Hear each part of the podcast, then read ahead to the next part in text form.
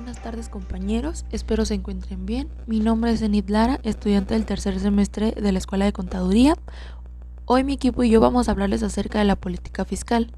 Mi equipo está integrado por Diana Medina, Amanda López, Gustavo Madrigal y su servidora. Nuestro objetivo principal es darle a conocer al oyente qué es la política fiscal, cuáles son sus principales instrumentos y objetivos, qué instituciones se encargan de esta y cómo ha sido desde 1940 hasta la fecha, analizando también específicamente los últimos dos sexenios. ¿Qué es la política fiscal? Política fiscal. La política fiscal es el conjunto de instrumentos y medidas que toma el Estado con el objeto de recaudar ingresos necesarios para realizar las funciones y ayudar a cumplir objetivos de la política económica general. La política económica general estudia los tres momentos de las finanzas públicas que son 1. Obtención de recursos. 2. Manejo. 3. Y distribución de los recursos del Estado. Pero en este caso hablaremos de la política fiscal que está integrada a la política económica general y es la parte de la política financiera que se encarga de la obtención de recursos físicos y financieros que van a determinar el volumen del gasto público. ¿Cuáles son los instrumentos de la política fiscal? Esta política establece el sistema impositivo o régimen tributario y las medidas y los instrumentos relacionados con la obtención de recursos financieros. Los instrumentos de la política fiscal son todos los que contribuyen a la recaudación de los ingresos públicos y son A. Conjunto de impuestos. Los impuestos es la cantidad de dinero o especie que el gobierno cobra por ley a los particulares para sostener gastos gubernamentales y los servicios que proporciona a la sociedad la propia legislación, misma que señala cuáles son las actividades grabadas con el impuesto. En México, los principales impuestos son impuesto sobre la renta, impuesto al activo de las empresas, impuesto al valor agregado, impuesto especial sobre producción y servicios, impuestos sobre tenencia de uso de vehículos, impuestos sobre automóviles nuevos, impuestos al comercio exterior, importación y exportación, e impuesto a la venta de bienes y servicios suntuarios. Las actividades económicas grabadas con impuestos son producción, ingresos, consumo y venta, importaciones y exportaciones. Los impuestos también pueden clasificarse en directos, graban ingresos de las personas físicas o morales. Indirectos, graban el consumo. Aduaneros, también llamados aranceles, que son los que graban las importaciones y exportaciones. Otro impuesto sería aportaciones de seguridad social.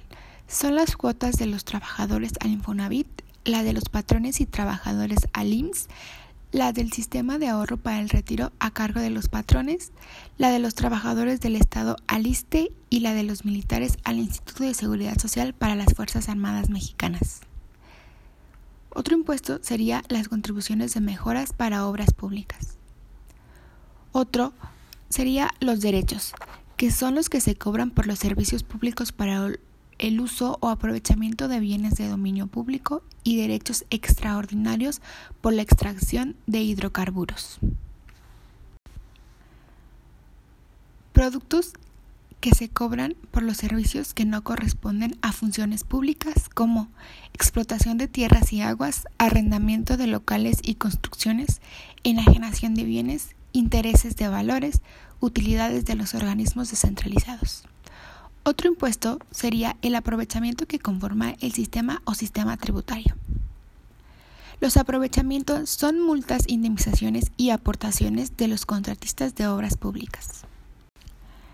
B. Las ganancias que se obtienen del funcionamiento de las empresas del sector público. C. El financiamiento público de fuentes internas y externas, que es el endeudamiento interno y externo. D las transferencias o los recursos que los diversos sectores y entidades hacen llegar al sector público y permiten aumentar sus ingresos como las aportaciones privadas. E. La emisión monetaria es otro instrumento que permite aumentar los recursos del Estado, aunque aquí no se analiza como instrumento de política fiscal. Los instrumentos de política fiscal se fijan en la Ley de Ingresos de la Federación para el ejercicio fiscal de cada año. El Ejecutivo Federal lo envía al Congreso de la Unión para su aprobación. Ahora voy a hablarles sobre las instituciones encargadas de la política fiscal. Esta se encuentra en manos de la Secretaría de Hacienda y Crédito Público, la cual se encarga de aplicar los diferentes instrumentos y mecanismos que conforman el sistema impositivo. El sistema impositivo es el conjunto de normas y medidas que le permiten al Estado obtener ingresos tributarios. Como sabemos, los ingresos tributarios son los impuestos, derechos, aportaciones de seguridad social y contribuciones de mejoras. Todo esto posibilita el financiamiento de los gastos públicos. Existen también otros organismos que apoyan a la Secretaría de Hacienda y Crédito Público en la elaboración y ejecución de la política fiscal. Estos son la Tesorería de la Federación, los Servicios Aduanales y de Inspección, la Tesorería Fiscal de la Federación, así como también el Fondo de Garantía para Reintegros al Erario Federal y otros organismos considerados como auxiliares. Ahora voy a hablarles sobre los objetivos de la política fiscal. Su principal objetivo es contribuir al cumplimiento de las metas de la política económica en general, que son lograr el desarrollo económico y sustentable del país. Para lograr su objetivo principal debe hacer tres actividades. La primera es obtener los impuestos, derechos, productos y aprovechamientos, así como los demás ingresos que le corresponden por ley, siempre con un criterio de equidad y estímulo a las actividades económicas y sociales que permiten el aumento de inversiones y empleo sin causar desequilibrios monetarios o de precios. Este objetivo se cumple a través del Servicio de Administración Tributaria de la Secretaría de Hacienda y Crédito Público. La segunda actividad es otorgar los estímulos fiscales a las actividades económicas que se consideren prioritarias para el desarrollo del país. Como actividad número 3 y última, tenemos ofrecer estímulos y subsidios a las actividades prioritarias como el sector agropecuario, la pesca, la minería, el abasto de productos, el sistema de transporte colectivo, la investigación científica y tecnológica, entre otras. A continuación voy a mencionar algunos puntos importantes que definen la política fiscal de cada sexenio en México desde 1982 hasta la fecha actual. Durante el periodo de Miguel de la Madrid Hurtado de 1982 a 1988, disminuyó la participación de los ingresos públicos en el PIB, que representaron un 31.6% con tendencia hacia la baja. También es importante mencionar que el ritmo anual de crecimiento de los impuestos fue cerca de 100%, el más alto del periodo estudiado. Durante el mandato del presidente Carlos Salinas de Gortari de 1988 a 1994, se pretendió seguir una política de ingresos públicos que permitiera financiar las actividades del sector público sin déficit, objetivo que no se logró.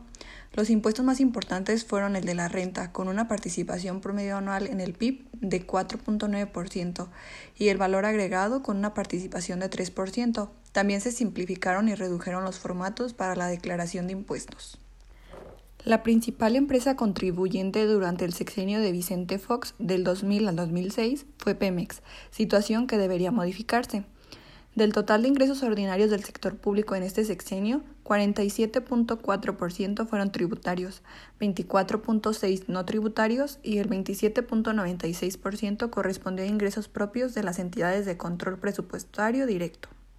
Ahora bien, es importante mencionar que durante el periodo del 2006 al 2012, tomando poder el presidente Felipe Calderón Hinojosa, el impuesto más importante fue el de la renta, seguido del impuesto al valor agregado. Este también instrumentó una reforma fiscal que pretende elevar la recaudación tributaria en al menos tres puntos porcentuales del PIB. Y por último, durante el periodo de nuestro expresidente Enrique Peña Nieto, cabe destacar que como resultado de la reforma energética y la privatización de las actividades petroleras, los ingresos que aporta Pemex a la federación van a la baja y disminuyen año con año. Los derechos aportan promedio anual de 3.6% del PIB, en tanto que los aprovechamientos aportan 1.6% al PIB. Mi nombre es Gustavo y voy a hablar sobre la política fiscal de los últimos dos sexenios. Para comenzar a hablar sobre la política fiscal de los últimos dos sexenios, hay que dejar en claro que desde la llegada al poder de Peña Nieto hasta hoy que Andrés Manuel es nuestro presidente han pasado ocho años y junto con esos ocho años también han venido muchísimos cambios, así como problemas, siendo el más actual y crítico a nivel global la crisis del COVID-19. En el año de 2016, cuando es el cuarto año del sexenio de Peña Nieto, se obtuvieron los siguientes datos del sistema financiero mexicano, donde nos dice que existían 23 sociedades controladoras de grupos financieros que se componían de bancos, casas de bolsa, sociedades de inversión y aseguradoras. Existían a su vez 46 bancos privados con participación extranjera y el único banco con capital 100% mexicano era Banorte. El Estado manejaba seis bancos de desarrollo y tres fideicomisos. El mercado de valores se integraba por una bolsa de valores, 30 casas de bolsa, 571 sociedades de inversión, 73 sociedades de inversión especializadas en fondo de retiro y una bolsa de derivados. También se encontraban 102 compañías de seguros, 17 almacenes de depósito, 40 sociedades de objeto múltiple, 97 uniones de crédito, 15 compañías de finanzas, 9 casas de cambio, 19 entidades de ahorro y 2 sociedades de información crediticia. Para finales de 2019, siendo terminado el primer año del sexenio del presidente Andrés Manuel, comenzaron las comparaciones con respecto al sexenio de Peña Nieto. Y podemos encontrar que la generación de empleos formales durante el primer año de AMLO llegó a 35.228, siendo que este ni siquiera alcanzó la cifra más baja del sexenio de Peña Nieto, donde en 2013 obtuvo 38.585 y para 2017, que fue el más alto, 66.819. La tasa de desempleo a su vez aumentó, ya que venían después de cuatro años donde dicha tasa se había ido disminuyendo en el sexenio de Peña Nieto por otra parte, el crecimiento económico fue de 0.03%, siendo muy por debajo del 1.6 que fue el más bajo durante el sexenio de Peña Nieto, llegando hasta el 3.4 en su primer año. Por otra parte, la inversión privada en México es otro de los rubros que la economía ha registrado un comportamiento negativo en lo que va de la gestión de AMLO, el nivel de inversiones fijas brutas cayó 0.5% en promedio al corte de la primera mitad del 2019. La proporción de mexicanos que, que carecen de acceso a sistemas de seguridad social contribuida no puede compararse todavía debido a que no tienen cifras disponibles. Sin embargo, durante el sexenio de Peña Nieto se fue a la baja, donde se redujo de 61.2 a 57.3% la proporción de mexicanos sin acceso a seguridad social. La balanza comercial con el país en 2015 alcanzó el déficit más pronunciado de toda su gestión. Al cierre del año era deficitario en 14.683 millones de dólares. Sin embargo, en la administración de AMLO ha revertido esta tendencia logrando un superávit comercial de 3.145 millones de dólares. Y la confianza del consumidor se muestran más optimistas respecto de la economía bajo la gestión de AMLO, en comparación con sus niveles de confianza durante el gobierno de Peña Nieto, obteniendo un 45.6% contra el 38% que fue el más alto del sexenio de Peña Nieto. El precio de los energéticos como el gas doméstico, las gasolinas y la electricidad son productos que 2017 y 2018 habían visto un gran aumento en su precio, sin embargo, para 2019 ha disminuido muy notablemente a un 5.8%. La deuda pública no aumentó tanto para 2019, se mantuvo incluso un poco por debajo que los últimos años del gobierno de Peña Nieto. Sin embargo, para 2020 y para lo que resta del sexenio de Peña Nieto, se prevé que alcance su más alto nivel desde que se generó la deuda pública en México. Después de analizar los datos del sexenio de Peña Nieto y lo que va del sexenio de Andrés Manuel, sin duda está más que claro que la economía de nuestro país estuvo mejor en el sexenio pasado. Sin embargo, podemos tener en cuenta que los dos primeros años de Peña Nieto tampoco fueron los mejores de su sexenio, y en el presente año se presentó la crisis mundial consecuencia del COVID-19. Siendo optimistas y considerando que en algunos puntos de la economía sí se ha presentado un crecimiento, Nuestro actual presidente tiene cuatro años muy difíciles por delante, donde tiene que comenzar por sacar a México de la actual crisis y así demostrar que sus políticas financieras fueron las adecuadas para nuestro país, así como para afrontar esto. Los encargados de la economía en México esperan un repunte de la economía a finales de este año y para 2021, logrando un crecimiento del el 3 y 4% en la economía mexicana. El secretario de Hacienda, Arturo Herrera, a su vez dice que el PIB para el próximo año logrará un crecimiento del 4.6%, ya que a pesar de la caída que se tuvo este año de más de 18% a partir de junio, comenzó una recuperación que continúa por un buen camino. A pesar de no ser suficiente para lograr un crecimiento de PIB durante este año, se espera que la caída a final de año sea de 8%. El secretario también dice que se tiene un plan para el próximo año, donde se impulsará la economía y se protegerá a los más desfavorecidos del país. Con los datos ya revisados y las declaraciones tanto de nuestro presidente y el secretario de Hacienda, podemos esperar un crecimiento en la economía para el próximo año. Dicho crecimiento será mínimo, sin embargo es algo necesario para nuestro país y con el tiempo lograr estabilizar la economía Aquí entra la duda si se lograrán los objetivos planteados o quedará en palabras para calmar la sociedad. En opinión personal, creo que se logrará un crecimiento para el próximo año. Tal vez no es el esperado o el deseado y será en menor porcentaje, pero servirá para comenzar la reconstrucción económica después de esta crisis. Aunque otra negativa es el inminente aumento de la deuda pública.